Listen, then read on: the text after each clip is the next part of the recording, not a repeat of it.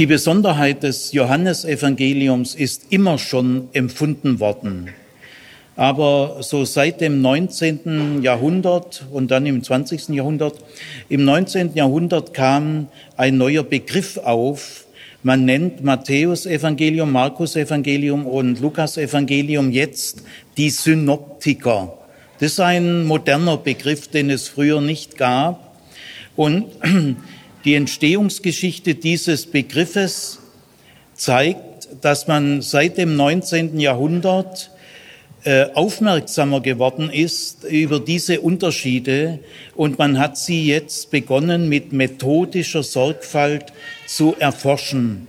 Also der Ausdruck Synoptiker will besagen, die ersten drei Evangelien sind untereinander ziemlich verwandt. Sie haben eine ähnliche Sicht der Dinge, eine, man könnte sagen, gemeinsame Sicht. Das heißt ja Synoptiker, gemeinsame Sicht. Sie unterscheiden sich schon auch in vielen Einzelheiten, aber sie sind sehr verwandt miteinander. Während das Johannesevangelium in vielen äh, Fragen eigene Wege geht. Es ist nicht unwichtig, dass wir vier Evangelien haben. Ich sage das mal so salopp. Jetzt gab es das Markus-Evangelium, das ist das älteste Evangelium. Dafür sprechen viele sehr qualifizierte Gründe. Äh, dieses, diese graue Maus, das kleinste Evangelium, das in den Jahrhunderten neben den großen Evangelien immer eine Schattenexistenz führte. Die Großevangelien Matthäus, Lukas und Johannes, die, die standen im Rampenlicht, gell? Und Markus war das kleine Entlein. Erst durch die moderne Bibelwissenschaft hat das Markus-Evangelium eine besondere Beachtung gewonnen, weil klar geworden ist, das Markus-Evangelium ist das älteste Evangelium. Äh, Matthäus und Lukas haben das Markus-Evangelium vor sich gehabt äh, gekannt, wenn auch nicht in der Form, wie wir das Evangelium kennen. Es war in einer Vorform.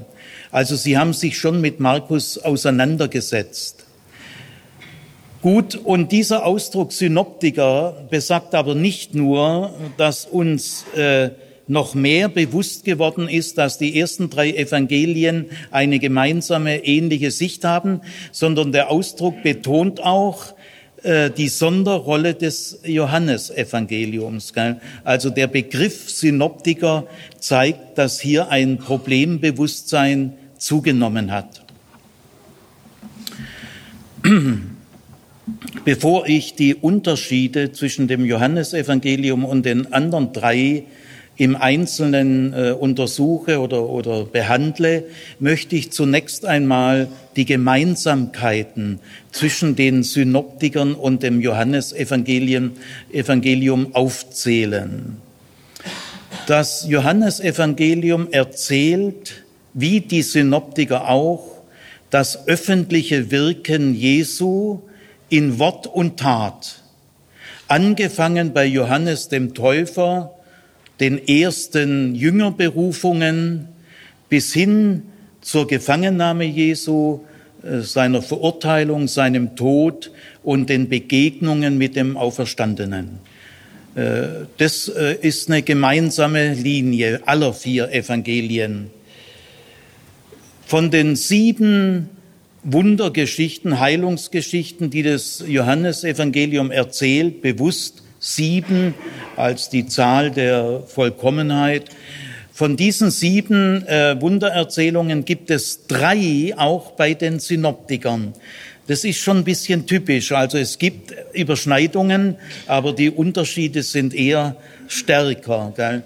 Die drei äh, Wundergeschichten, die auch die Synoptiker haben, ist einmal die Heilung eines Sohnes eines Hauptmanns in Johannes 4, dann die Speisung der 5000 und den Seewandel Jesu, beide hintereinander in Johannes 6. Von äh, im Erzählstoff ist gemeinsam einmal äh, der Einzug in Jerusalem, die Salbung in Bethanien, das Petrusbekenntnis Und auch die Tempelaktion Jesu wird in beiden erzählt, bei den Synoptikern und bei Johannes. Johannes aber bringt diese Erzählung am Anfang und die Synoptiker beginnen mit ihr die Passions, den Passionsteil, bringen also diese Erzählung ziemlich weit am Ende. Im Johannesevangelium gibt es 18 alttestamentliche Zitate. Von diesen 18 alttestamentlichen Zitaten gibt es fünf auch bei den Synoptikern. Also da überwiegt äh, der Unterschied jetzt schon sehr stark. Bei den Passionserzählungen werden die äh, Ähnlichkeiten häufiger. Also im, im Passionsbereich ist Johannes den Synoptikern näher als im vorherigen Teil. Dann ist auch noch interessant, wie viel Worte Jesu, wie viel Logien, von Jesus haben wir oft so markante Sprüche, gell? sagen wir mal, ich bin nicht gekommen, Sünder zu äh, Gerechte zu, ich bin gekommen, Sünder zu rufen, nicht Gerechte. Das ist so ein Spruch. Gell? Also äh, wir haben von Jesus vor allem so markante Sprüche. Es gibt im Johannesevangelium 17 Logien, Sprüche, die auch in den Synoptikern belegt sind. Also ich sage mal zwei Beispiele. Der Prophet gilt nichts in der eigenen Vaterstadt. Oder wer sein Leben gewinnen will, der wird es verlieren. Aber wer sein Leben verliert um meinetwillen, der wird es gewinnen. Das sind so zwei Beispiele von 17, äh, wo die Worte Jesu sowohl bei Johannes als auch bei den Synoptikern belegt sind. Das sind die Gemeinsamkeiten. Äh, wenn ich jetzt auf die Unterschiede komme, äh, will ich nicht etwa Evangelien gegeneinander ausspielen. Äh, überhaupt nicht. Das hat damit überhaupt nichts zu tun. Sondern wenn wir die Bibel ernst nehmen wollen, dann ist es doch gut, wenn wir auch das jeweilige Profil der Evangelien auch ernst nehmen, um die Besonderheiten der Evangelien besser zu erfassen. Alle vier Evangelien sind ein großes Geschenk an die Christenheit und das Johannesevangelium ist genauso Gottes Wort wie die Synoptiker. Also darum geht's überhaupt nicht. Es geht darum, dass zum Ernstnehmen der Bibel es auch gehört, dass man auch die Unterschiede ernst nimmt und sie verstehen lernt, gell, um die Evangelien besser würdigen zu können. Ich beginne mal mit dem Aufbau. Der Aufbau des Johannesevangeliums ist sehr verschieden von dem sehr ähnlichen Aufbau der Synoptiker. Das Johannesevangelium beginnt mit einem längeren Prolog, 18 Verse, Johannes 1, 1 bis 18.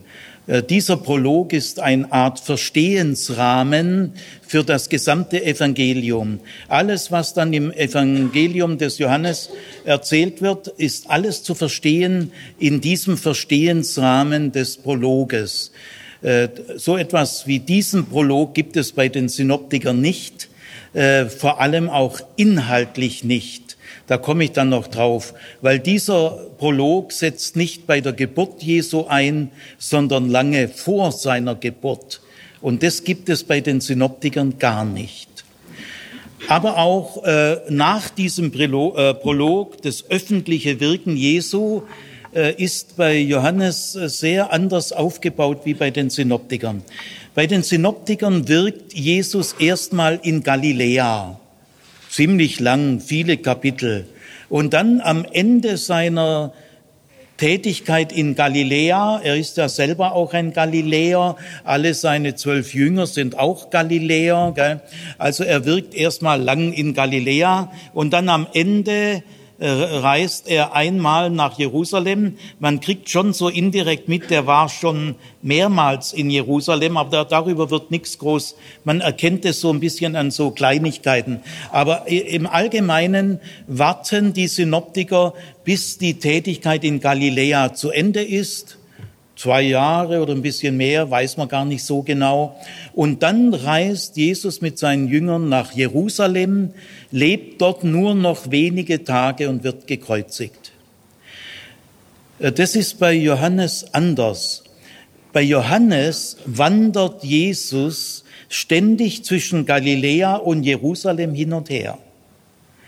Und ab Johannes 7, Vers 10 schon so früh hält sich Jesus nur noch in Jerusalem auf oder in der näheren Umgebung. Bethanien ist gleich neben Jerusalem. Also es kommt gar nichts mehr über Galiläa.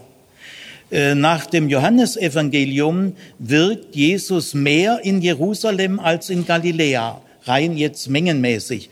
Bei den Synoptikern wirkt Jesus viel mehr in Galiläa als in Jerusalem.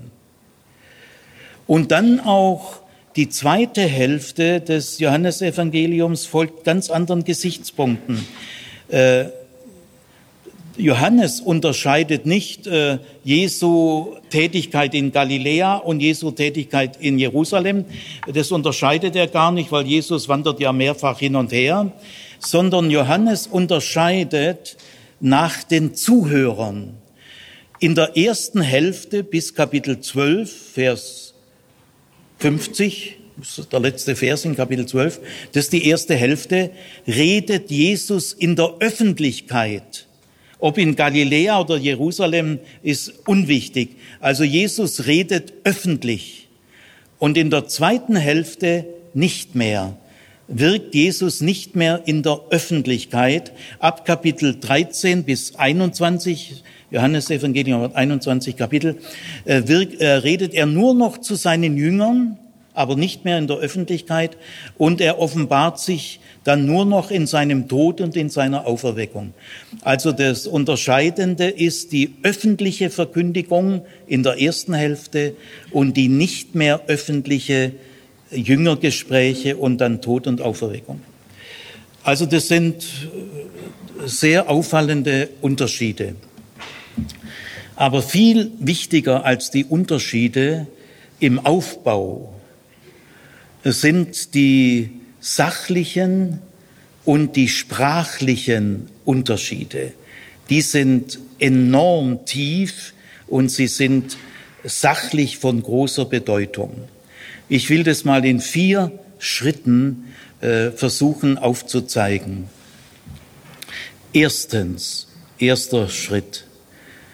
Es gibt im Johannesevangelium viele Texte und viele Aussagen, die dem Johannesevangelium sehr wichtig sind, wenn man Jesus verstehen will. Und diese Texte und Aussagen gibt es nicht bei den Synoptikern. Also ich sage nochmal, viele Aussagen und Texte, die für das Johannesevangelium sehr wichtig sind, um Jesus verstehen zu können, gibt es nicht bei den Synoptikern. Ich will die mal die wichtigsten alle aufzählen. Am meisten fällt auf, dass Jesus im Johannesevangelium viele Reden hält, lange Reden, und zwar zusammenhängende Reden, in denen er ein Thema entfaltet sehr viele Reden. Ich sag mal, Johannes 5 ist eine Rede, Johannes 6 ist eine Rede, Johannes 7 ist eine Rede, Johannes 8 ist eine Rede, haben wir also schon vier Reden. Johannes 10 ist eine Rede, Johannes 12 ist eine Rede, jetzt haben wir schon sechs. Und dann gibt es drei Kapitel Abschiedsreden, Johannes 14 bis 16. Jetzt haben wir neun Kapitel. Nach den Abschiedsreden kommt ein sehr langes Gebet, Johannes 17, das hohepriesterliche Gebet. Das ist im Grunde im weiteren Sinn auch eine Rede. Jetzt haben wir also, wie viel haben wir jetzt mit dem hohen priesterlichen Gebet? Ich glaube, zehn Kapitel. Stimmt das? Gut, also überlegt mal, das Johannesevangelium hat 21 Kapitel, davon sind 10 Kapitel Redestoff. Bei den Synoptikern hat Matthäus die meisten Reden. Die Bergpredigt ist fünf bis sieben, dann kommt die Aussendungsrede zehn, jetzt haben wir vier Reden, dann kommt die Gleichnisrede 13, jetzt haben wir fünf, dann kommt die, das Gemeindekapitel 18, jetzt haben wir sechs, und dann kommt die Pharisäerrede sieben und dann die Gleichnissammlung 25, acht. Also in dem Synoptiker-Evangelium, wo am meisten Reden sind, viel mehr wie bei Markus. Markus hat kaum Redestoff. Also bei Matthäus gibt es, was haben wir gesagt? Acht, glaube ich, gell? Ja. Von 28 Kapiteln, Matthäus Evangelium 28 Kapitel, sind acht Kapitel Redestoff. Bei Johannes hat 21 Kapitel und 10 Kapitel Redestoff. Das ist also schon ein äh, gewaltiger Unterschied. Äh, diese Reden Jesu unterscheiden sich sowohl formal als auch inhaltlich sehr von den Reden bei den Synoptikern. Bei den Synoptikern hält Jesus gar keine Reden, wo er zusammenhängend ein Thema entfaltet. Äh, das gibt's bei den Synoptikern gar nicht, äh, sondern die Reden bei den Synoptikern sind Spruchsammlungen. Also nehmen wir mal die Bergpredigt. Am Anfang neun Seligpreisungen, die acht berühmten, und dann gibt's aber noch eine neunte, also neun Seligpreisungen. Dann kommen die Bildworte über Jüngerschaft, ihr seid das Salz der Erde und das Licht der Welt, also zwei Bildworte. Dann kommen Worte über die Erfüllung der Torah und der Propheten. Äh, dann kommen sechs Ich aber sage euch Sprüche. Dann kommen Worte über das Almosen, Worte über das Gebet, wo aus Vater unser dann kommt, und dann Worte über das Fasten. Dann kommen Worte über das Richten, dann kommen Worte über das Sorgen, sorget nicht und so weiter. Ich habe jetzt so die erste Hälfte oder zwei Drittel mal äh, referiert. Man merkt, es sind immer Abschnitte und dann kommen ganz andere Themen. Es ist also keine in sich zusammenhängende Rede, wo ein Thema entfaltet wird. Es gibt dann auch bei den Synoptikern Gleichnissammlungen. Bei Markus gibt es ein Kapitel, Markus 4, sind nur Gleichnisse und bei Matthäus gibt es zwei Kapitel, Matthäus 13 und Matthäus 25 und bei Lukas gibt es ein Kapitel 15, das sind Gleichnisse. Also bei den Synoptikern sind die Reden eigentlich Spruchsammlungen, die sich ganz verschiedenen Dingen zuwenden oder Gleichniskapitel. Aber bei Johannes sind es Reden, die einen roten Faden haben. Jesus bleibt da bei einem Thema. Und jetzt äh, wird die Sache immer tiefgreifender. Äh, Jesus redet in diesen zehn Kapiteln von 21 von sich selbst. Er macht im Johannesevangelium sich selbst zum Thema. Er redet davon, äh, sein Verhältnis zu Gott, sein göttlicher Auftrag und seine göttliche Vollmacht, kann man sagen. Also er redet immer von sich selber. Also man kann sagen, diese Reden im Johannesevangelium sind Selbstoffenbarungsreden. Das gibt es bei den Synoptikern überhaupt nicht. Bei den Synoptikern redet Jesus schon auch von sich selbst, aber relativ wenig. Und wenn er von sich selbst redet, sind es immer einzelne Sprüche. Also ich sage mal ein Beispiel. Jesus sagt, ich bin gekommen. Er sagt dann oft immer, ich bin gekommen oder ich bin nicht gekommen. Man nennt das die Ältonsprüche. Griechisch, ich bin gekommen. Also Jesus sagt, ich bin gekommen, die Sünder zu rufen, nicht die Gerechten. Also da redet er von sich, aber es ist sehr knapp. Oder der Menschensohn ist gekommen, zu suchen und zu retten das, was verloren ist. Lukas 19.10. Oder der Menschensohn ist nicht gekommen, sich bedienen zu lassen, sondern zu dienen und zu geben sein Leben als Lösegeld für viele. Markus 10, 45. Oder ein viertes Beispiel. Ich muss auch zu den anderen Orten Galiläas gehen, um dort das Evangelium vom Reich zu verkündigen, denn dazu bin ich gekommen. Also äh, Jesus redet bei den Synoptikern schon auch äh, von sich, aber relativ wenig, so in markanten Sprüchen. Niemals macht er sich selbst zum Thema einer ganzen Rede. Nie. Bei Johannes immer. Gut, und äh, wir werden dann noch sehen, auch inhaltlich, das, was Jesus in seinen Selbstoffenbarungsreden im Johannesevangelium sagt, ist, unterscheidet sich auch inhaltlich sehr stark von den Eltonsprüchen, ich bin gekommen oder ich bin nicht gekommen. Da, das werden wir noch sehen. Gut, also das ist der erste sehr große, wichtige Unterschied. Äh, fast die Hälfte sind Reden, und zwar zusammenhängende Reden, in denen Jesus ein Thema entfaltet, und das Thema ist er selber. Jetzt äh, der zweite große Unterschied, die Kapitel im Johannesevangelium 13 bis 17. Die Kapitel 13 bis 17 fehlen bei den Synoptikern komplett. Und es ist fast ein Viertel des Johannesevangeliums. Gehen wir mal zu Kapitel 13. Mit Kapitel 13 beginnt ja die zweite Hälfte, also die öffentliche Verkündigung hat aufgehört. Jetzt wendet Jesus sich seinen Jüngern zu. Das ist zunächst mal in Kapitel 13 die Fußwaschung. 20 Verse lang, sehr ausführlich, gibt es bei den Synoptikern nicht. Nach der Fußwaschung äh, taucht eine geheimnisvolle Gestalt auf in Johannes 13, 23 bis 26. Da heißt es, es ist ein Jünger, den Jesus liebte. Man soll nicht sagen Lieblingsjünger, so wird er nie genannt. Es heißt immer der Jünger, den Jesus liebte. Sein Name wird nie genannt.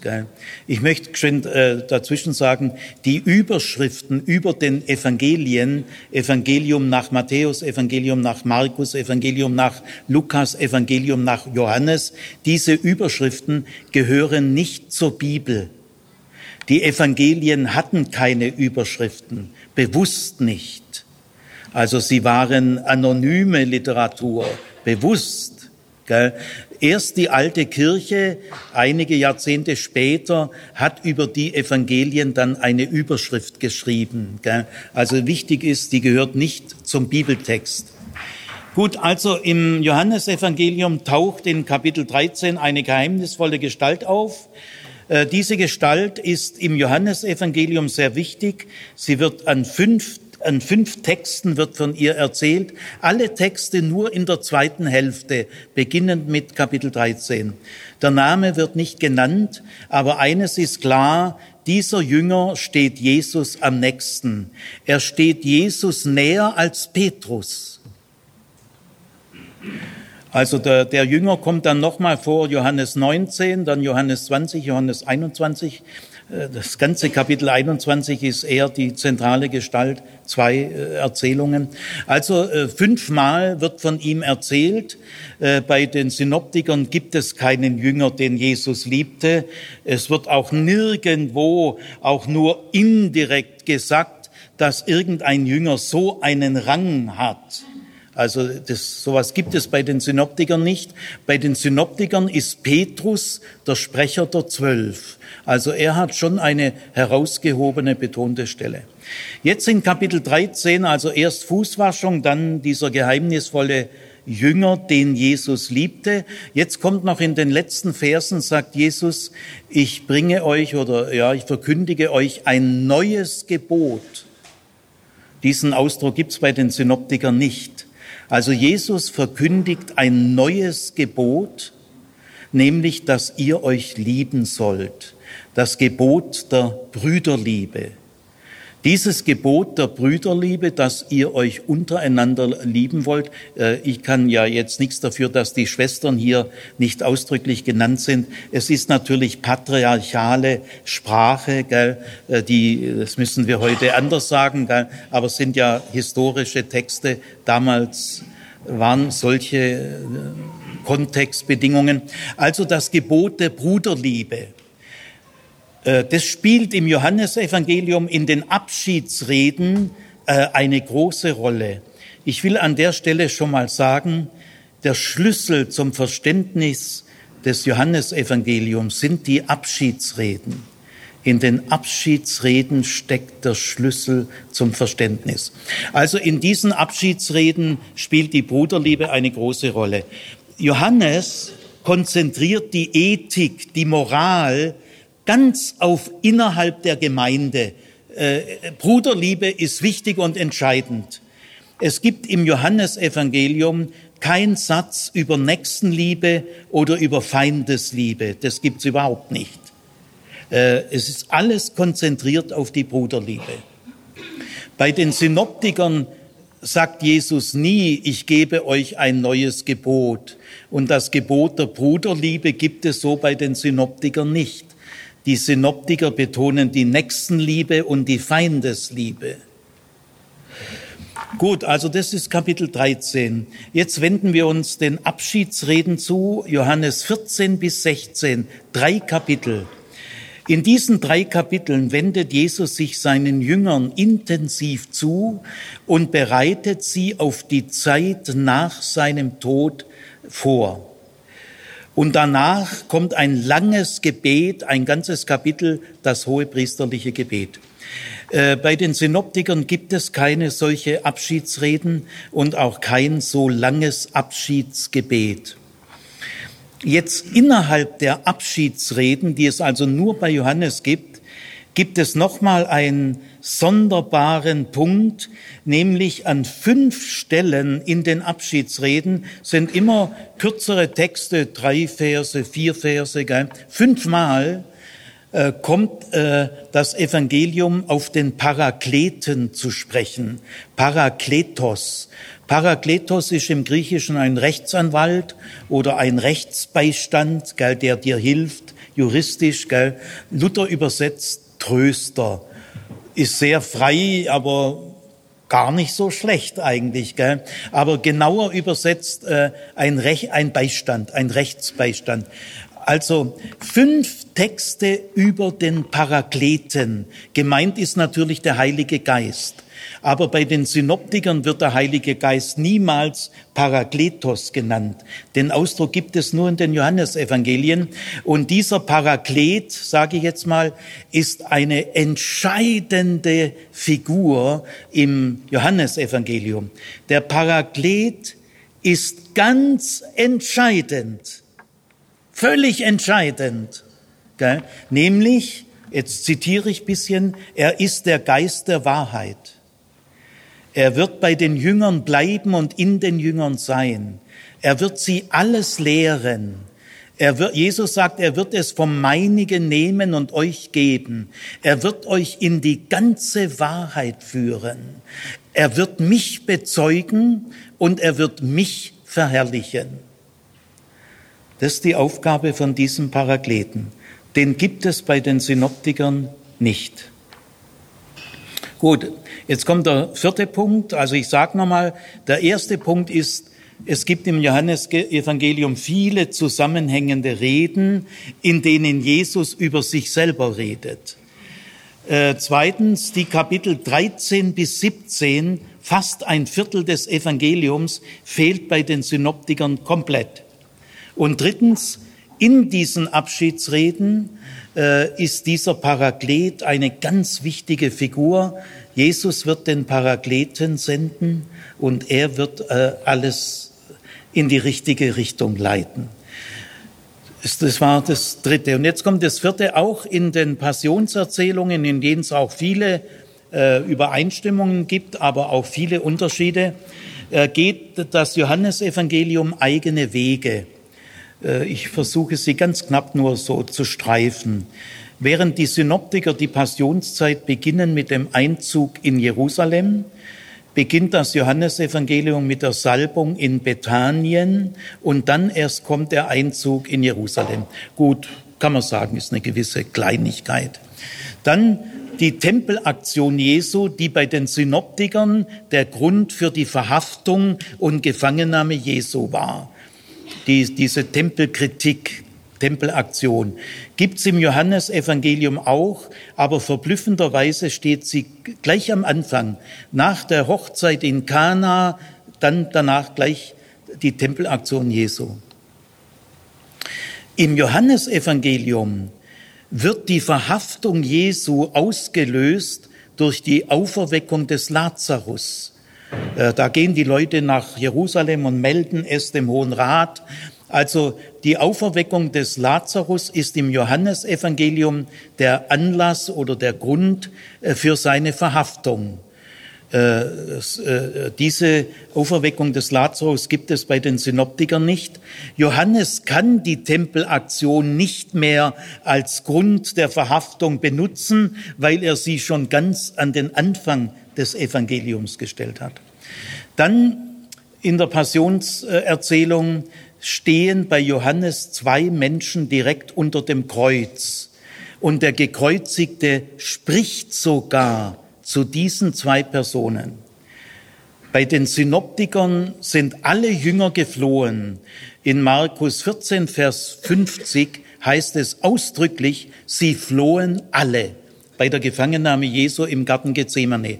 Und auch Matthäus 26, 56 äh, übernimmt dieses Urteil. Alle Jünger sind voller Angst weil sie auch tatsächlich durchaus schon auch gefährdet waren. Die Römer haben oft gleich die Anhänger mitgekreuzigt. Also alle Jünger sind geflohen. Äh, wer hat überhaupt die Kreuzigung Jesu gesehen? Ja, bei den Synoptikern heißt es, einige Frauen standen von ferne.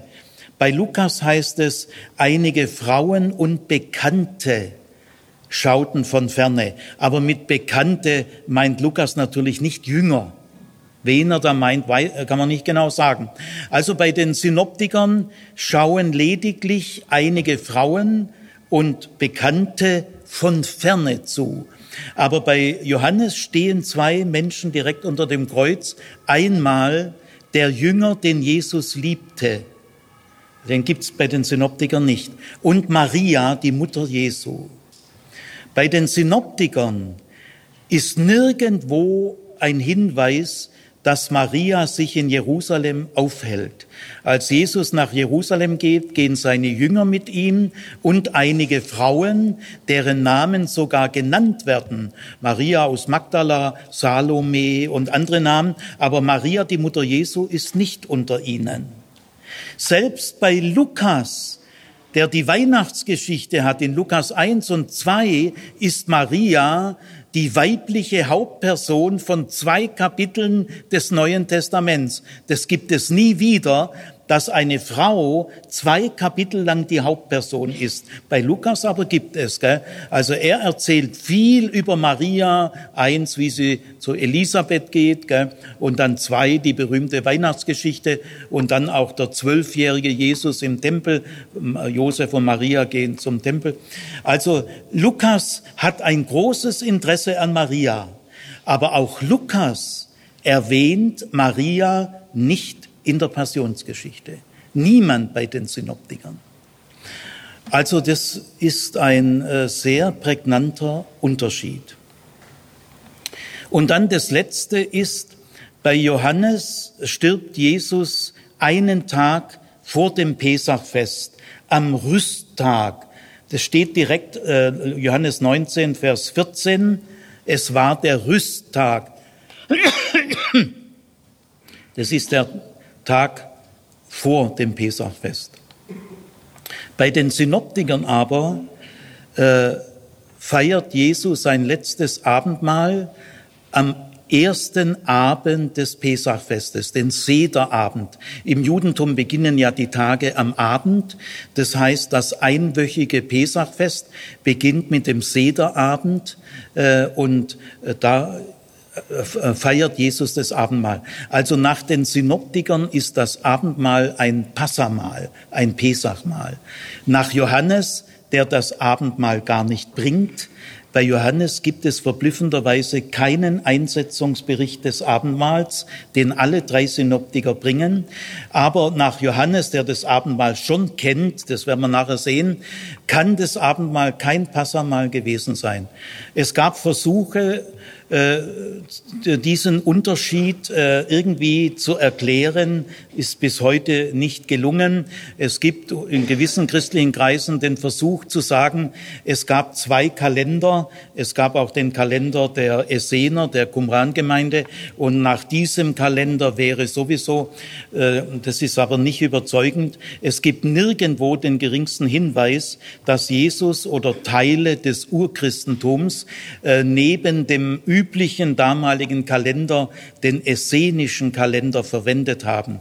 Das ist auch äh, sehr unwahrscheinlich, weil Jesus im krassen Gegensatz zu den Essenern steht. Seine Tischgemeinschaft mit den Sündern ist für Essener vollkommen ausgeschlossen.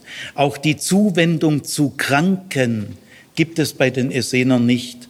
Und dann auch die Relativierung der Speise- und Reinheitsgebote ist mit Essenern überhaupt nicht zu machen. Und deswegen ist es sehr unwahrscheinlich, äh, dass Jesus oder Teile des Urchristentums den essenischen Kalender übernommen haben. Denn Kalender waren damals sehr wichtig.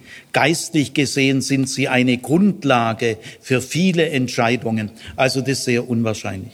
Gut, das waren also jetzt Schritt eins ich muss ein bisschen meine äh, Laufzeit verringern. Jetzt kommt der Schritt zwei. Also Schritt eins war, aber Martin meint, ich habe keine zeitliche Begrenzung, aber bevor der Abend dämmerte. Jetzt kommt der Schritt, aber ich, ich hätte gern euch in ein neues Land katapultiert, äh, und von da aus werdet ihr viel tiefer in die Evangelien einsteigen können. Also der erste Schritt war, viele Texte und Aussagen, die nach dem Johannesevangelium sehr wichtig sind, um Jesus verstehen zu können, äh, gibt es bei den Synoptikern nicht. Jetzt kommt der Schritt zwei sehr viele Texte und Aussagen, die nach den Synoptikern sehr wichtig sind, um Jesus verstehen zu können, gibt es im Johannesevangelium nicht. Und man kann auch nicht sagen, Johannes ergänzt halt. Diese Reden Jesu, das ist ja nicht eine Ergänzung, das ist ein völlig anderer Aggregatzustand. Gell? Also äh, manche Christen wollen das einfach dadurch aus der Welt schaffen, sagen, das Johannesevangelium ist die Ergänzung der Synoptiker. Das ist schon nach dem ersten Schritt gell? Paraklet und es ist einfach, es geht nicht. Gell? Das zwingt uns in eine oberflächliche, naive Bibelsicht. Solche Erklärungen vernebeln alles. Du kannst gar nicht mehr sorgfältig den biblischen Tatbestand zur Kenntnis nehmen. Also Schritt zwei, sehr viele Texte und Aussagen, die nach den synoptischen Evangelien sehr wichtig sind, wenn man Jesus verstehen will, fehlen im Johannesevangelium. Der wichtigste Punkt ist die Reich Gottes Botschaft. Äh, bei den synoptischen Evangelien hat Jesus ein großes Thema, das ist das Reich Gottes und dass es nahe herbeigekommen ist und dass es mit ihm und seinem Wirken zu wirken begonnen hat. Bei den Synoptikern ist über hundertmal vom Reich Gottes die Rede. Matthäus sagt manchmal Reich der Himmel, meint aber genau das Gleiche. Also ich sage jetzt einfach Reich Gottes. Über hundertmal. Alle Gleichnisse Jesu sind Reich Gottes Gleichnisse. Alle Heilungen äh, sind Zeichen, dass das Reich Gottes jetzt zu wirken begonnen hat. Alle Dämonenaustreibungen ist für Jesus sogar fast der wichtigste Hinweis. Jesus sagt einmal, äh, wenn ich mit dem Finger Gottes, gemeint ist mit der Kraft Gottes, wenn ich mit der Finger Gottes die Dämonen austreibe, dann ist das Reich Gottes zu euch gekommen. Also äh, die, das Reich Gottes.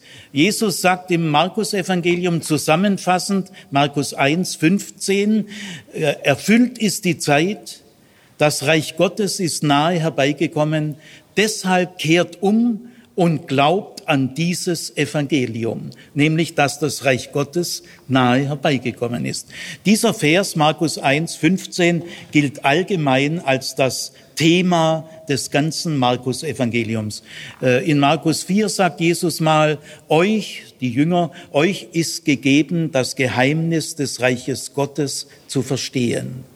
Bei äh, Matthäus äh, im Matthäusevangelium kommen mehrere Summarien, wo äh, zusammengefasst ein Überblick geboten wird. Und da heißt es in Matthäus 4, 23f, Jesus zog umher in Galiläa und predigte in den Synagogen. Äh, und dann heißt es, er predigte das Evangelium vom Reich. Äh, jeder wusste ja, was gemeint ist. Gell? In der Bergpredigt, Matthäus Evangelium, beginnt die Bergpredigt mit dem Satz, zu gratulieren ist den Armen im Geist, denn ihnen gehört das Reich Gottes. Äh, mitten in der Bergpredigt steht der sehr wichtige Satz, trachtet am ersten nach dem Reich Gottes und seiner Gerechtigkeit, dann wird euch alles Übrige zufallen. Im Vater unser betet, lehrt Jesus zu beten, dein Reich komme. Es gibt die Jüngeraussendung bei Matthäus und Lukas und Markus und die, der Auftrag der Jüngersendung heißt immer, predigt in den Dörfern Galiläas, das Reich Gottes ist nahe herbeigekommen. Am Ende Matthäus Evangelium heißt es 24, äh, das Evangelium von Reich wird gepredigt werden allen Völkern zum Zeugnis und dann wird das Ende kommen. Bei Lukas ebenfalls ganz starke Betonung. Bei Lukas gibt es den wichtigen Satz, das Gesetz und die Propheten gelten bis zu Johannes dem Täufer. Und dann kommt das Evangelium vom Reich. Also äh, die Predigt vom Reich Gottes ist das Zentrum bei den Synoptikern. Jesus predigt, verkündigt viel mehr das Reich Gottes, als dass er über sich selber spricht. Er spricht zehnmal mehr über das Reich Gottes als über sich. Er spricht schon auch über sich, aber knapp und äh, nicht im Vordergrund. Niemals eine ganze Rede. Ja, diese öffentliche Reich Gottes Verkündigung, die bei den Synoptikern das Zentrum ist, für alle Gleichnisse, Heilungen, Dämonenaustreibungen, gibt es im Johannesevangelium überhaupt nicht. Im Johannesevangelium kommt das Wort Reich Gottes einmal vor, in dem Gespräch mit Nikodemus. Wenn ihr nicht von oben her geboren werdet, könnt ihr das Reich Gottes nicht sehen. Da kommt jetzt Reich Gottes. Aber das ist keine öffentliche Verkündigung, das ist ja ein nächtliches Gespräch äh, unter vier Augen. Und auch die Redewendung, wenn ihr nicht von oben geboren werdet, gibt's bei den Synoptikern nicht. Also das ist die einzige Stelle. Im, äh, Im Prozess sagt Jesus mal, mein Reich ist nicht von dieser Welt. Aber den Ausdruck mein Reich gibt es bei den Synoptikern nie. Es ist immer das Reich Gottes. Bei den Synoptikern sagt Jesus nie mein Reich. Also selbst diese zwei einzigen Stellen im Johannesevangelium in einem nächtlichen Gespräch und in, im Prozess, also beide nicht in der öffentlichen Verkündigung und auch hier gleich irgendwie anders. Ja, jetzt sagen äh, manche Christen, bei den Synoptikern redet Jesu vom Reich Gottes, Stimmt, stimmt. Und bei Johannes redet er vom ewigen Leben. Ja, stimmt schon. Gell? Und das ist ungefähr das Gleiche. Nein, das stimmt hinten und vorne nicht. So kann man diese wahnsinnigen Unterschiede, also man erklärt einfach zwei Begriffe als gleichbedeutend und dann meint man, ist man das los, weil man die tiefe Erforschung der Unterschiede irgendwie gar nicht will. Äh, man will das abbiegen. Ja, also Jesus redet wirklich beim Johannesevangelium viel vom ewigen Leben, das stimmt.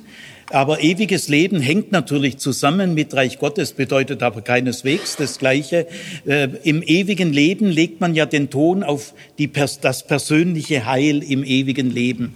Aber Reich Gottes meint ja auch viel gesellschaftliche Veränderungen.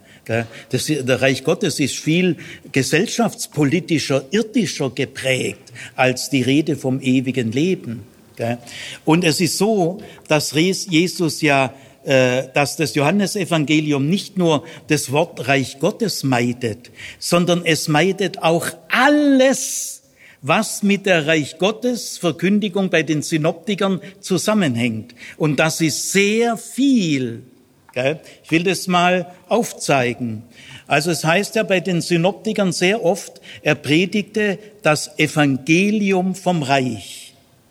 Auch das Wort Evangelium gibt es bei Johannes nicht, also nur in der Überschrift aber die gehört ja nicht zu, zum, also das ist ja später Überschrift von der Kirche, gell? Aber im Evangelium gibt es nicht das Wort Evangelium, während es bei den Synoptikern oft verwendet wird. Gell? Die Zeit ist erfüllt, das Reich Gottes ist nahe herbeigekommen, kehrt um und glaubt an das Evangelium. Das heißt ja immer das Evangelium vom Reich. Aber das Wort Evangelium gibt's auch nicht bei Johannes. Also bei dieser synoptischen Formel Evangelium vom Reich das allein 20 Mal vorkommt, fehlt bei Johannes nicht nur das Reich, sondern auch das Evangelium. Es fehlen beide Begriffe.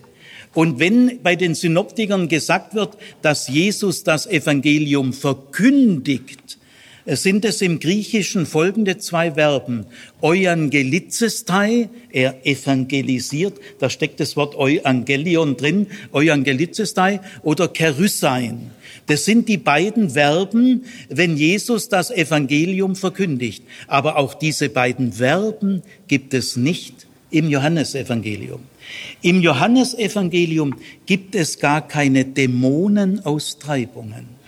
Und Jesus sagt doch, wenn ich mit dem Finger Gottes die Dämonen austreibe, ist das Reich Gottes. Es gibt auch keine Heilung Aussätziger. Also vieles, was in der Reich Gottes Botschaft an Zuwendung des Menschen zu unterschiedlichen Personen breit geschildert wird, fehlt alles. Es gibt im Johannesevangelium kein Umkehrruf.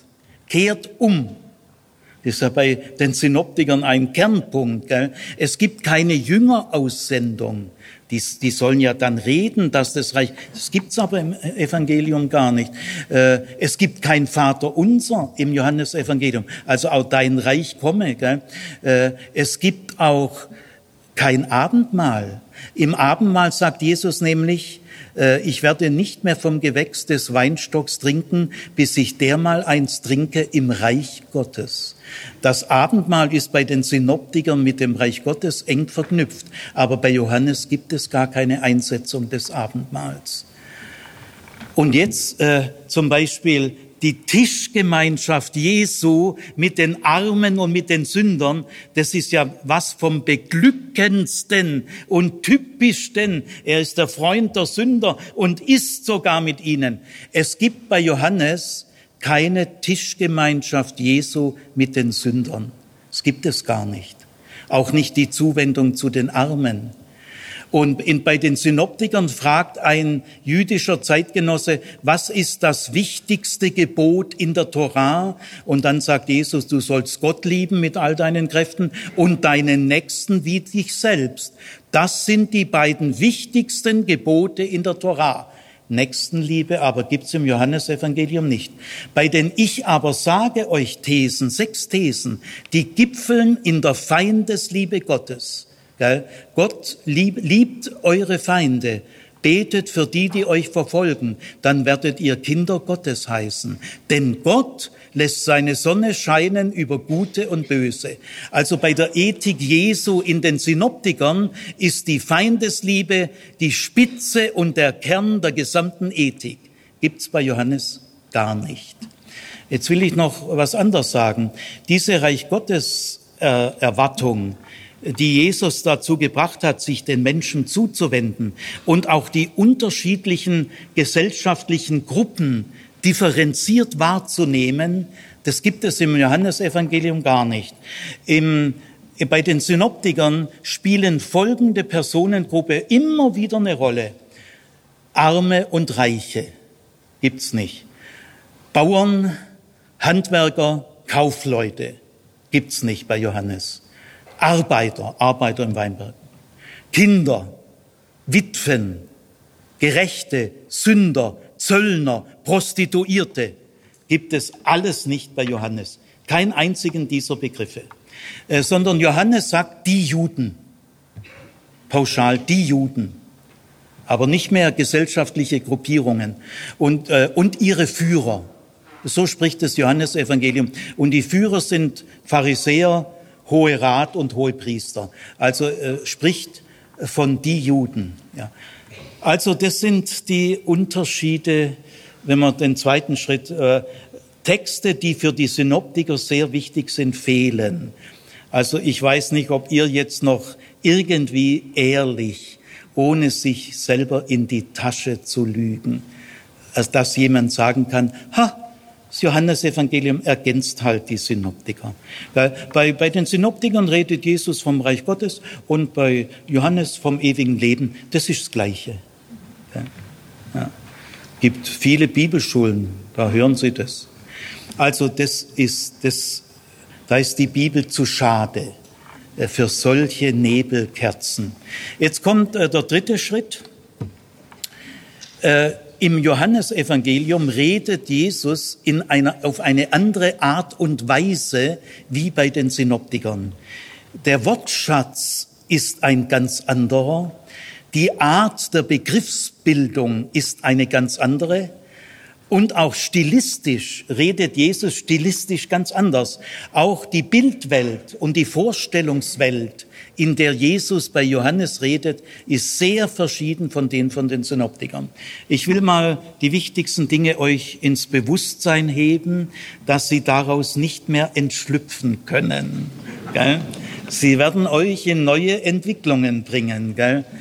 Äh, wenn man mal diese Dinge sehen gelernt hat, da gibt es keinen Weg mehr zurück in das oberflächliche Klischee-Denken. Also sehr auffällig ist, dass die Sprache äh, im Johannesevangelium eine ganz besondere Sprache ist. Es gibt diese Sprache nirgendwo im Neuen Testament und auch nirgendwo im Judentum. Sie ist sehr auffällig. Gell? Äh, man kann sich fragen, diese spezifische Sprache, die dort gesprochen wird, ist die in den johannäischen Gemeinden entstanden oder kommt die von anderswoher? Das weiß man nicht. Man kann sagen, es, entsteht, es besteht eine gewisse Ähnlichkeit zur Sprache der Mandäer. Das ist eine Tauf, jüdische Taufgemeinschaft in Mesopotamien. Da gibt es ein paar verblüffende Ähnlichkeiten, aber auch krasse Unterschiede. Und es gibt eine gewisse Ähnlichkeit zu Qumran-Gemeinde, aber auch krasse Unterschiede. Also deswegen kann man daraus keine Schlussfolgerungen ziehen. Gell?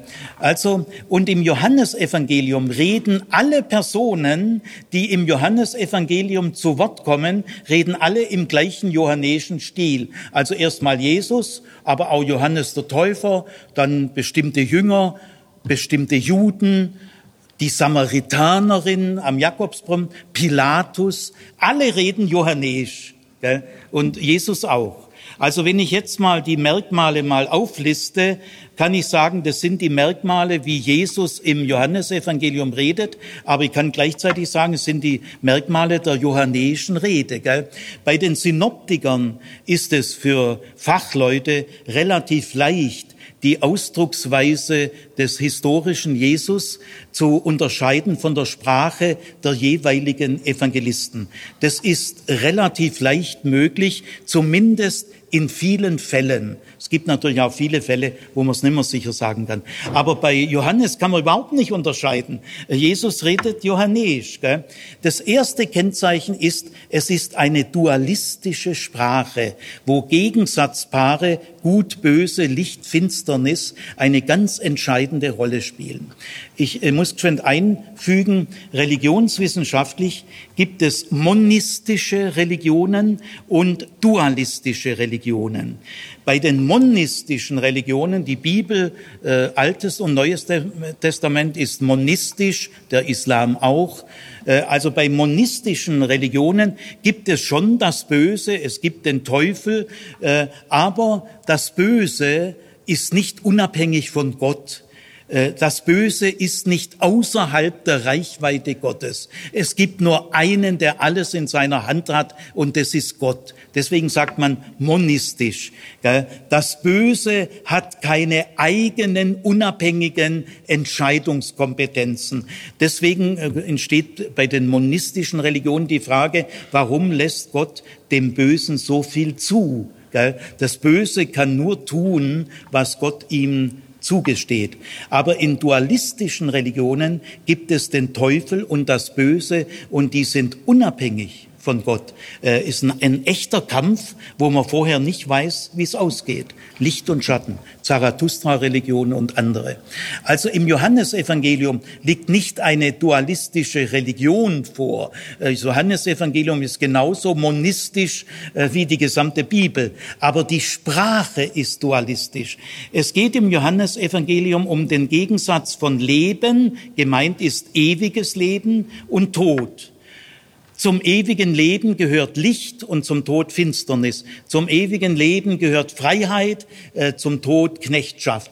Äh, zum Leben gehört Geist und zum, zum Tod gehört Fleisch. Äh, zum Leben gehört Glaube und zum Tod Unglaube. Zum Leben gehört die Jüngerschaft und zum Tod die Welt. Äh, jetzt ähm, äh, Julian wird mal äh, drei Zitate mit dieser dualistischen Prägung bist du hier? Ja. ja. Komm mal hier ins Mikrofon. Zunächst mal ein Textbeispiel aus dem Johannesevangelium, nicht aus dem Munde Jesu, sondern Text im Evangelium. Johannes 3, 19 bis 21. Darin besteht aber das Gericht, dass das Licht in die Welt gekommen ist und die Menschen liebten die Finsternis mehr als das Licht, denn ihre Werke waren böse. Jeder, der Böses tut, hasst das Licht und kommt nicht zum Licht, damit seine Werke nicht offenbar werden. Wer aber die Wahrheit tut, kommt zum Licht, damit seine Werke offenbar werden, denn die sind in Gott getan. Ja. Und Jesus selber spricht genau in dieser Sprache äh, zwei Zitate von Jesus selber. Noch kurzer Zeit ist das Licht bei euch. Handelt, weil ihr das Licht habt, damit euch nicht die Finsternis überfällt. Wer in der Finsternis lebt, weiß nicht, wohin er geht. Weil ihr das Licht habt, glaubt an das Licht, damit ihr Kinder des Lichtes werdet. Ich bin aber als Licht in die Welt gekommen, damit jeder, der an mich glaubt, nicht in, der, nicht in der Finsternis bleibt. Das war ein Zitat und noch ein zweites. Wenn die Welt euch hasst, so erkennt, dass sie mich zuerst gehasst hat. Wenn ihr aus der Welt wäret, würde die Welt, würde die Welt das ihre lieben. Weil ihr aber nicht aus der Welt seid, sondern ich euch aus der Welt erwählt habe, deshalb hasst euch die Welt. Ja. Also dieses Wort aus ist hier ein ganz, kannst da bleiben, Julian, das Eck, äh, woraus kommst du? Das, äh, das, ist die Her das ist deine Herkunft, die dein Wesen bestimmt. Wer aus der Welt kommt, ist weltlich. Wer aus dem Fleisch geboren ist, aus dem Willen, wer aber aus Gott geboren ist. Gell? Äh, diese Ausdruck aus gibt es bei den Synoptikern nicht. Jetzt bei der äh, dualistischen Prägung gibt es noch äh, auffällige äh, Sonderprägung. Es gibt äh, im Johannesevangelium und nur dort einen räumlichen Dualismus. Wenn jemand nicht von oben geboren wird, kann er das Reich Gottes nicht sehen. Also oben und unten. Weiter. Niemand ist in den Himmel hinaufgestiegen, außer dem, der aus dem Himmel herabgestiegen ist. Ich bin das Brot des Lebens, der aus dem, das aus dem Himmel gekommen ist. Wenn ihr den Sohn, des, wenn ihr den Sohn des Menschen auffahren seht, wo er zuvor war, ihr seid von unten, ich bin von oben. Wer von oben kommt, ist über allem. Ja, also dieser räumliche Dualismus, auffahren, niederfahren, oben, unten, gibt es bei den Synoptikern nicht. Jetzt bleib mal in der Nähe, gell? du ja, musst jetzt einiges machen.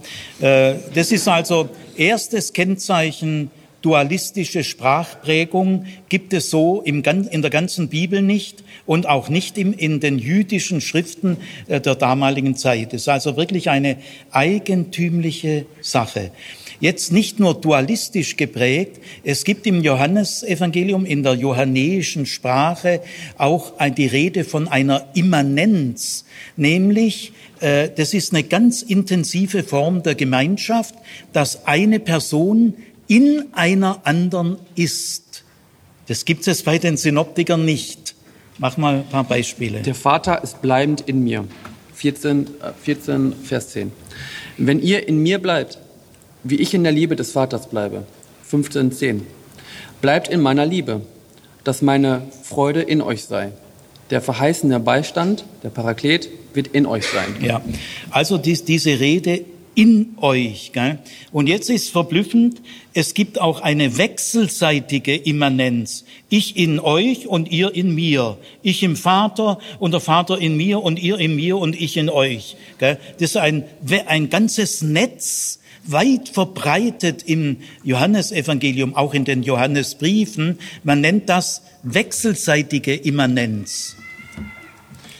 Ich in ihnen und du in mir. Jawohl. 1723. Jawohl damit die Liebe, mit der du mich geliebt hast, in ihnen sei und ich in ihnen. Gut, also es gibt eine Reihe solcher Aussagen. ja, das ist gar nicht so leicht, das so schnell äh, exakt zu finden. Äh, je, das, jetzt kommt eine Fußnote. Äh, Jesus.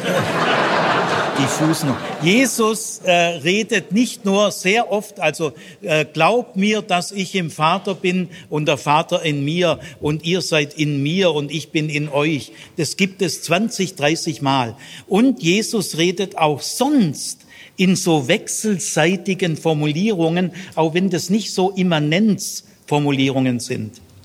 Ich kenne die meinen und die meinen kennen mich, gleich wie der Vater mich kennt und ich kenne den Vater. Jetzt ist der Sohn des Menschen verherrlicht und Gott ist verherrlicht in ihm. Ja, also das ist die Immanenzsprache, die einfache Immanenzsprache, die wechselseitige Immanenzsprache und so wechselseitige Formulierungen. Jesus redet bei den Synoptikern so nicht. Äh, das, also jetzt haben wir dualistische Prägung, Immanenzsprache. Sehr typisch ist auch der Wir-Stil, den es bei den Synoptikern nicht gibt. Äh, Im Johannesevangelium ist oft im Wir die Rede. Da redet die johannäische Gemeinschaft und bekennt ihre Erfahrungen. Und es ist sozusagen wir, wir die johannäische Gemeinde. Mal ein paar Beispiele. Ähm, was am Anfang war? Nee, äh, das Wort, wir sahen seine Herrlichkeit. Wir, wir. Ja, also okay. Ja. Ähm, wir haben gesehen und bezeugen und verkündigen euch das ewige Leben. Wir wissen, dass wir ihm, dass wir ihm ähnlich sein werden, wenn er offenbar wird. Denn wir werden ihn sehen, wie er ist. Weiter? Ja. Wir wissen, dass wir vom Tod zum Leben hinübergewandert sind, denn wir lieben die Brüder. Ja. Und viele solcher Sätze. Sogar, vielleicht findest du es, Jesus selber redet sogar in diesem Wir-Stil, als er mit Nikodemus nachts äh, redet, redet er zunächst im Ich-Stil, ist ja auch normal, wenn man zu zweit redet, und auf einmal fängt Jesus in dem Gespräch an, im Wir-Stil, als ob er selber ein Mitglied der johannäischen Gemeinde wäre. Amen, Amen. Ich sage dir, was wir wissen, davon reden wir. Und was wir gesehen haben, das bezeugen wir. Und doch nehmt ihr unser Zeugnis, unser Zeugnis nicht an. Jawohl. Äh, äh, Julian, vielen herzlichen Dank. Es war eine äh, nicht ganz leichte.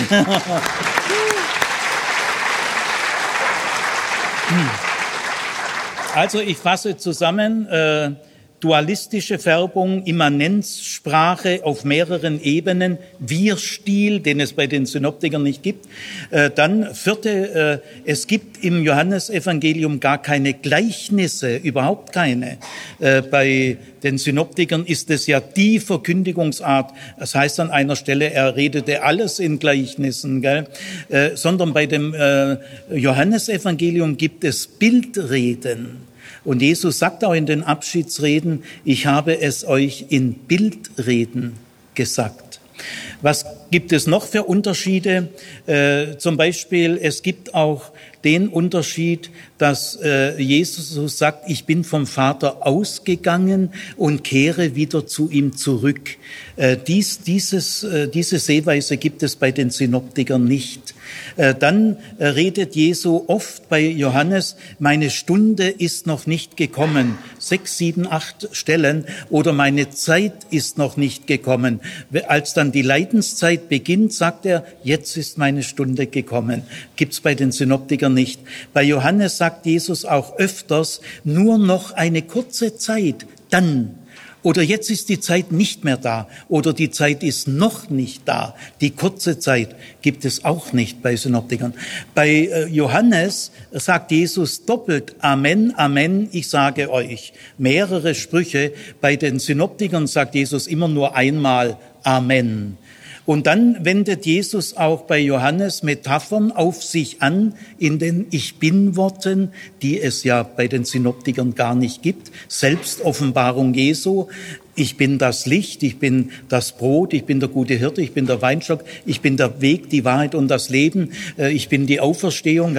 Diese Metaphern, Brot, Licht, Tür, Hirte, Leben, Auferstehung, Weg, Wahrheit, Weinstock, äh, wendet Jesus bei den Synoptikern nicht auf sich an. Also es gibt noch mehr Unterschiede, aber ich glaube, die genügen, dass man nicht äh, folgende Erklärung abgeben kann. Jesus hat in Jerusalem weil die Stadtbevölkerung vornehmer war, äh, theologisch anspruchsvoller geredet, deswegen diese längeren Reden. Und bei den Galiläern bevorzugte er bei der schlichten Landbevölkerung äh, die anschaulichen Gleichnisse. Also es gibt Bücher, wo diese Unterschiede, also von Immanenz und Wir, ist gar nicht im Blickfeld. Gell? Sie wollen das aus der Welt schaffen, dass man sagt, ha, in Jerusalem redet Jesus etwas anspruchsvoller, vornehmer. Ja, äh, reden die Jerusalemer, denken sie dualistischer wie die Galiläer? Was hat denn die Immanenzsprache mit der vornehmen Stadtbevölkerung zu tun? Der Wir-Stil, das doppelte Amen und auch die Reden Jesu, die er nur seinen Jüngern redet, die Abschiedsreden sind genauso anspruchsvoll. Also redet Jesu nur, Jesus nur, weil er in Jerusalem ist, jetzt zu seinen eigenen Jüngern anspruchsvoller. Oder das Gebet, ich schau an, betet Jesus in Jerusalem anspruchsvoller wie in Galiläa. Äh, auch von den Reden. Ja, ich wollte euch nur sagen, was man da alles wegwischt, gell, das ist, das soll man mit der Bibel nicht machen. Das ist doch nicht bibeltreu. Ich bitte euch. Gell. Auch die Rede, die Brotrede, äh, Johannes 6, redet er in Galiläa ist aber genauso gleich. Gell? Und es gibt Gleichnisse von Jesus, die redet er in Jerusalem. Zum Beispiel das Gleichnis von den bösen Winzern oder die drei Gleichnisse in Matthäus 25. Gell? Und auch die Ich Bin-Worte, die es nur bei Johannes gibt, ist doch ganz einfache ländliche Sprache mit sogar ländlicher Prägung, guter Hirte, Weinstock und das in Jerusalem. Also man kann diese tiefen Sprachunterschiede, die muss man erstmal zu Gesicht bekommen. Jetzt kommt der vierte und der letzte Schritt. Also erster Schritt war, sehr viele Texte und Aussagen, die nach dem Johannesevangelium sehr wichtig sind, wenn man Jesus verstehen will, gibt es bei den Synoptikern nicht. Umgekehrt, sehr viele Texte und Aussagen, die nach den Synoptikern sehr wichtig sind, Bereich Gottesbotschaft, äh, wenn man Jesus verstehen will, gibt es bei Johannes nicht. Äh, bei Johannes ist die gesamte Sprache sehr eigentümlich tief geprägt und Jesus spricht völlig in dieser johannäischen Sprache. Jetzt viertens. Im Johannesevangelium redet Jesus schon in der Hoheit, die in anderen Schriften des Neuen Testaments nur der Auferstandene hat. Also ich sage das nochmal, im Johannesevangelium redet Jesus schon in der Hoheit, die sonst nur der Auferstandene hat. Alle Evangelien sind ja nach Ostern geschrieben, äh, sind also nachösterlich. Und dieser Gesichtspunkt, dass äh, die Evangelien nach Ostern geschrieben sind, also als Jesus auferstanden war und man zu Jesus betet, schon jahrelang. Gell? Dieser Umstand spielt im Johannesevangelium eine viel größere und andere Rolle als bei den Synoptikern. Gell? Zum Beispiel nehmen wir mal bei den Synoptikern sagt der Auferstandene am Ende des Matthäusevangeliums, mir ist gegeben alle Macht im Himmel und auf Erden. Das kann nur der Auferstandene sagen. Der Satz könnte niemals in der Bergpredigt stehen. Denn Auferstehung meint ja in der Bibel nicht, äh, dass Jesus nach Ostern sein vorösterliches Leben einfach fortgesetzt hat. Er lebt vorher und er lebt nachher, ganz kurz unterbrochen durch den Tod. Und der, der wird dann rückgängig gemacht, gell? also als ob das nur eine Fortsetzung wäre. Gell? Nein, äh, die Auferstehung Jesu oder die Auferweckung Jesu ist ja nicht nur eine Wiederbelebung. Die ist ja was ganz anderes. Also man muss diesen tiefen Einschnitt Auferstehung auch würdigen.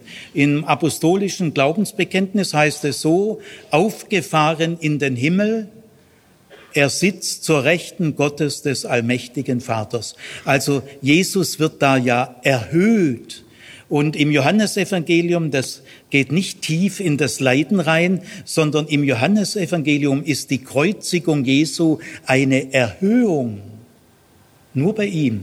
Also ihm geht es um die Hoheit Jesu und es ist die Hoheit des Auferstandenen. Ja. Also äh, Johannes hat folgende für sich folgende Idee, äh, folgende Inspiration gell, bekommen. Ich möchte, dass meine Leser im irdischen Jesus schon den Auferstandenen kennenlernen. Der irdische Jesus und der auferstandene Jesus sind bei Johannes eine völlige Einheit. Man kann sie gar nicht mehr unterscheiden. Es gibt schon Worte des irdischen Jesus, das sind ja die 17 Logien, die es auch bei den Synoptikern gibt. Gell? Äh, da hat Johannes nach seinem Gespür gedacht, doch, das kann der Auferstandene schon sagen, das steht nicht in Spannung zu seiner Hoheit. Aber alles, was in Spannung zu seiner Hoheit steht, lässt Johannes weg. Er lässt zum Beispiel weg die Versuchung Jesu. Ja, der Auferstandene wird ja auch nicht mehr versucht. Also es kann, es geht nicht. Oder sagen wir mal die Verklärung Jesu. Ja, Jesus ist doch bei Johannes sowieso schon verklärt. Es ist ja ständig der Verklärte. Was soll er dann eine Verklärung erzählen? Oder die Leidensankündigungen. Oh, da ist zu viel Gewicht auf dem Leiden, die lässt er weg. Oder im Garten Gethsemane, wo Jesus ringt. Ach, Abba, Vater, äh, alles ist dir möglich. Lass diesen Kelch an mir vorübergehen, aber nicht wie ich will, sondern wie du willst. Ja, das kann äh, Johannes nicht. Der sagt ja, ich und der Vater sind eins. Da kann er ja nicht sagen, nicht wie ich will, sondern wie du willst. Das ist eine Niedrigkeit Jesu, die bei Johannes nicht mehr geht. Denn nur das kann an den irdischen Worten bleiben, dass die Hoheit des Auferstandenen nicht verdunkelt. Äh, ich sage noch drei Dinge bei den Synoptikern, die Johannes niemals äh, bringen kann. Bei den Synoptikern äh, sagt mal ein jüdischer Zeitgenosse zu Jesus, guter Rabbi. Da sagt Jesus, Markus 11 und aber auch die anderen Synoptiker, was nennst du mich gut? Gut ist nur ein einziger. Da meint er natürlich Gott. Also hier unterscheidet sich der irdische Jesus sehr prinzipiell und glasklar von Gott. Ja, das geht bei Johannes nicht mehr. Denn ich und der Vater sind eins. Wer mich sieht, sieht den Vater. Also äh, ist alles Auferstehungssprache. Gell? Oder äh, Garten Gethsemane. Oder nehmen wir mal den Messias-Begriff. Äh, bei den Synoptikern verwendet Jesus nie den Messias-Begriff. Das ist auch völlig klar, da werde ich noch drauf kommen.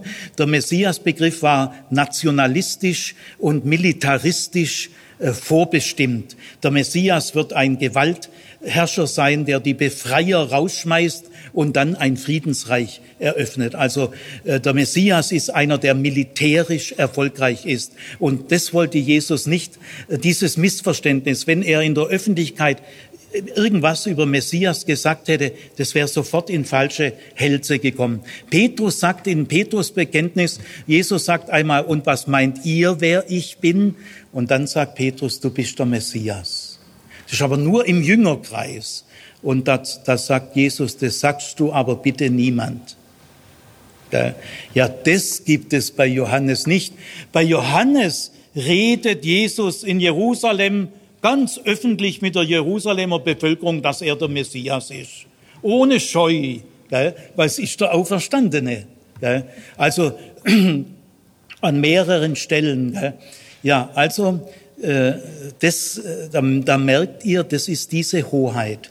Es gibt, ich will jetzt mal drei Dinge im Johannes äh, euch bewusst machen, dass es der Auferstandene ist, der im Johannesevangelium redet.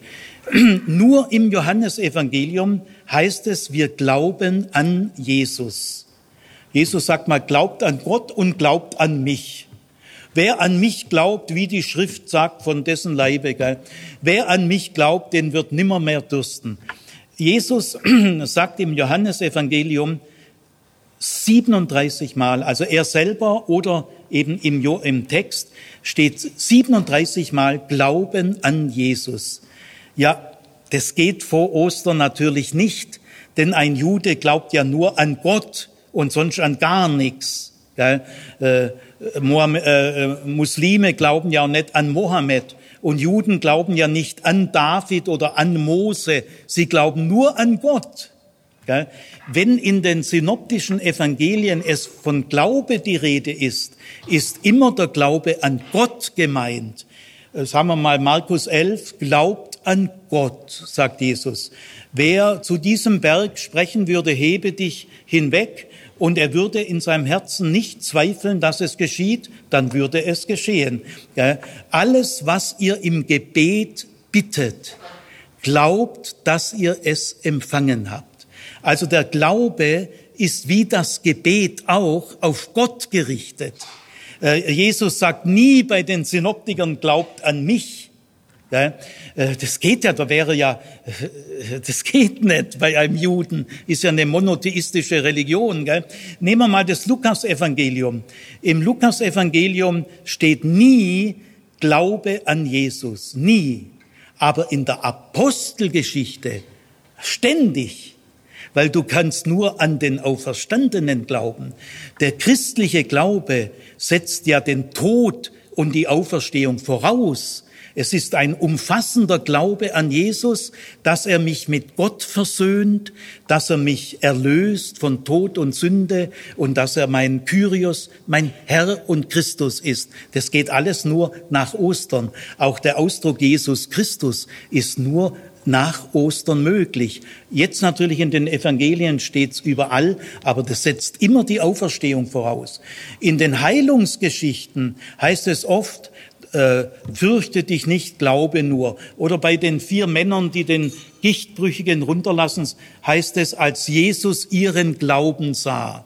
Ja, da ist ja mit Glaube nicht gemeint, dass Jesus mich mit Gott versöhnt, mich erlöst von, nein, das ist einfach das Zutrauen, dass Jesus mir aus dieser Not in Gottes Kraft helfen kann. Also das Wort Glaube bei den Synoptikern heißt nicht das gleiche wie Glaube bei Johannes. Bei den Heilungsgeschichten geht es bei Glaube immer darum, hast du das Zutrauen zu mir, dass ich in Gottes Vollmacht dir aus deiner Not heraushelfen kann. Das ist Glaube. Aber der christliche Glaube, äh, setzt ja Tod und Auferstehung voraus. Aber im Johannesevangelium ist dauernd schon vor Ostern, gell, dauernd von Glaube an Jesus Christus. Also das kann man nur den Auferstandenen.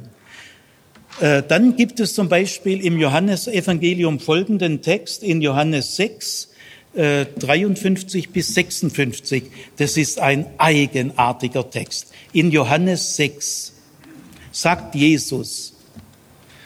Amen, Amen. Ich sage euch, wenn ihr nicht das Fleisch des Menschensohns esst und sein Blut trinkt, dann habt ihr kein Leben in euch. Wer mein Fleisch isst und mein Blut trinkt, der hat das ewige Leben und ich werde ihn am jüngsten Tag auferwecken. Denn mein Fleisch ist die wahre Speise und mein Blut ist der wahre Trank. Wer mein Fleisch isst und mein Blut trinkt, der bleibt in mir und ich in ihm. Ah, wieder Immanenzsprache, gell? Ja, also klingt sehr kannibalisch. Gell? Jetzt stellt euch mal vor, stellt euch mal ernsthaft vor, das hätte der irdische Jesus gesagt. Wer mein Fleisch isst und mein Blut trinkt. Und das sagt er zu Juden. Ja, die Armen, das ist ja, das ist ja äh, bizarr. Gell? Das ist ja irgendwie psychiatrisch. Wie, wie sollen denn die Juden ahnen, dass Jesus in seiner letzten Nacht ein Abendmahl stiftet, das dann danach in der Christenheit zu einem sakramentalen, sage ich jetzt mal so, Essen und Trinken wird. Wenn das der irdische Jesus gesagt haben soll, der Text ist einfach bizarr. Das kann nur nachösterlich gemeint sein, weil es gab, das wissen wir, zwischen den Juden und den Judenchristen harte Auseinandersetzung wegen dem Abendmahl. Essen die da irgendwie Jesus symbolisch oder wie. Gell? Also der Text, äh, der wird wirklich neurotisch, äh, wenn das der irdische Jesus war. Also den kann ja niemand verstehen. Gut, also jetzt haben wir Glauben an, dann dieser Text. Und dann im Johannesevangelium ist Jesus präexistent. Er lebt vor seiner Geburt. Gleich bei der, beim Prolog, gleich der erste Satz geht gleich los. Im Anfang war das Wort und das Wort war bei Gott und Gott war das Wort und dieses war im Anfang bei Gott. Und dieses Wort wird dann Fleisch. Ja, aber das gibt's bei den Synoptikern nicht. Äh, bei den Synoptikern hat Jesus nicht vor seiner Geburt gelebt. Er ist jungfräulich geboren. Und das ist auch eine Beobachtung, die man nur macht, wenn man methodisch sorgfältig forscht. Äh, die zwei Schriften, wo Jesus jungfräulich geboren ist, das ist Matthäus und Lukas. Da ist, hat Jesus keine Präexistenz. Und da, wo Jesus präexistent ist, gibt es keine jungfräuliche Geburt. Es ist ein Entweder-Oder. Äh, wir können es nicht sicher, äh, wie immer das zu erklären ist. Es könnte sein, dass bei der Vorstellung der jungfräulichen Geburt gemeint ist, dass Jesus hier entstanden ist. Also nicht, dass er vorher schon gelebt hat. Also ich will mal nur sagen, ich bin ja nicht euer Papa, könnt ja selber nachdenken. Äh, die zwei Schriften, von, bei denen Jesus jungfräulich geboren ist, gibt es keine Präexistenz. Und die Schriften, wo Jesus präexistent ist, gibt es keine jungfräuliche Geburt. Also da muss man drüber nachdenken. Aber man muss das erstmal registrieren. Gell? Das sind biblische Tatbestände. Die muss man erstmal im Blick nehmen. Also bei Im Johannesevangelium ist Jesus präexistent. Er, er war schon bei der Schöpfung, hat er mitgewirkt nach dem Prolog. Und äh, in Johannes 8, mitten in einem Gespräch mit Jerusalemer Stadtbevölkerung, wo er auch sagt, ich bin der Messias, gell, äh, sagt Jesus, ehe Abraham wurde, bin ich. Ich möchte mal, wenn das der irdische Jesus in Jerusalem sagt, gell, ein Jude kann doch nicht zu einem Juden sagen, ehe Abraham wurde, bin ich. Der würde aber sofort in die Psychiatrie eingeliefert. Diese Sätze können, kann der Irdische nicht gesagt haben.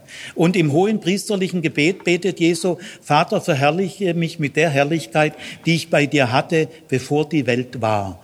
Und am Ende vom hohen priesterlichen Gebet, Vater, äh, du hast mich mit der Liebe geliebt, die du hattest vor Grundlegung der Welt. Also im Johannesevangelium ist Jesus ganz klar präexistent. Äh, wollt ihr das sagen? Hat es hat halt, das ist eine Ergänzung. Man hat halt dann im Johannesevangelium ergänzt, gell, das ist doch ein ganz anderer Horizont. Gell. So, ihr Lieben, äh, ob ihr es glaubt oder nicht, wir nähern uns dem Ende. Gut, jetzt will ich euch den Schlüssel äh, sagen, also ich brauche jetzt noch vielleicht fünf, sechs Minuten. Ich will euch den Schlüssel sagen, den hermeneutischen Schlüssel äh, wie man da drauf kommen kann. Also zunächst mal erforderlich ist methodisch bewusstes Lesen unter ganz bestimmten Fragestellungen. Dann wird das Lesen immer aufmerksamer. Aber die Abschiedsreden, die sind der Schlüssel. In den Abschiedsreden redet Jesus von einem Parakleten. Den gibt es bei den Synoptikern nicht. Er ist aber bei Johannes die entscheidende Figur mit Jesus zusammen. Der Paraklet ist nämlich der Geist der Wahrheit. Und er wird in euch sein und in euch bleiben. Und er wird euch alles lehren. Äh, er wird es von meinen nehmen. Er wird mich bezeugen. Er wird mich verherrlichen. Ja, was sind diese Bezeugungen, alle Hoheitsaussagen im Johannesevangelium verdanken wir dem Parakleten, äh, dass Jesus das Licht der Welt ist, das Brot des Lebens, dass er sagt, wer an mich glaubt, von dessen Leib werden Ströme lebendigen. Stellt euch mal vor, ihr sagt es einem Juden in Jerusalem. Es ist einfach, es geht nicht. Gell? Du, äh, äh, Jude, ich bin der Brot, ich bin das Brot des Lebens. Gell? Das geht einfach nicht. Das muss man spüren lernen. In den entsprechenden christlichen Kreisen ist man das gewohnt. Man, ja, Jesus ist doch das Brot des Lebens. Und dann die moderne Theologie, die will das. Und da, da kommt dann irgendwie so komische, so komisches Zeug. Gell? Also, der Paraklet ist der Heilige Geist. Und er hat diese Dinge über den Auferstandenen offenbart. Im Johannesevangelium heißt es nämlich mehrfach, erst wenn ihr den Menschensohn erhöht haben werdet, werdet ihr erkennen. An jenem Tag werdet ihr erkennen. Es ist immer nach Ostern gemeint. Oder noch deutlicher, ich hätte euch noch vieles zu sagen, aber ihr verkraftet das jetzt noch nicht. Also, dass je, die Ich Bin-Worte, dass wir an Jesus glauben, dass wir sakramental mit Jesus verbunden sind, dass er präexistent ist. Diese Aussagen verdanken wir dem Parakleten. Der Paraklet ist nicht johannäische Theologie. Das dürft ihr nicht verwechseln. Das ist Offenbarung durch den Heiligen Geist, nicht johannäische Theologie. Äh, die Offenbarung des Parakleten liegt der johannäischen Theologie zugrunde, aber es ist echte Offenbarung.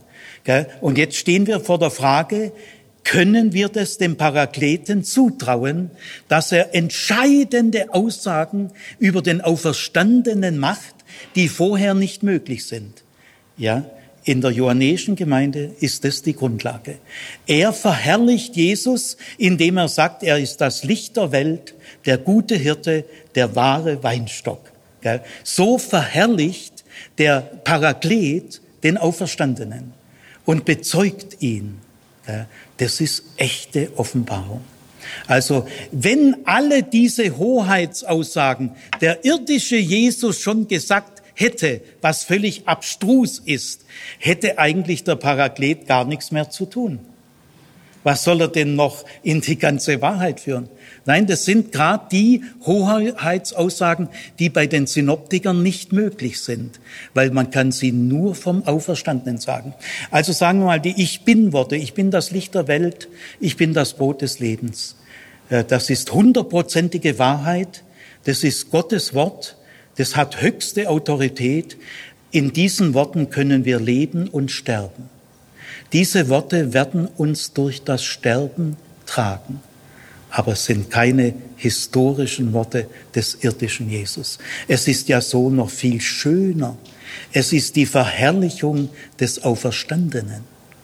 Und jetzt zum Schluss die ganzen Abschiedsreden Jesu setzen, wenn man mal, wenn man mal die Schuppen von den Augen hat, die setzen alle eine nachösterliche Situation voraus. Also die Abschiedsreden beginnen, glaubt an Gott und glaubt an mich.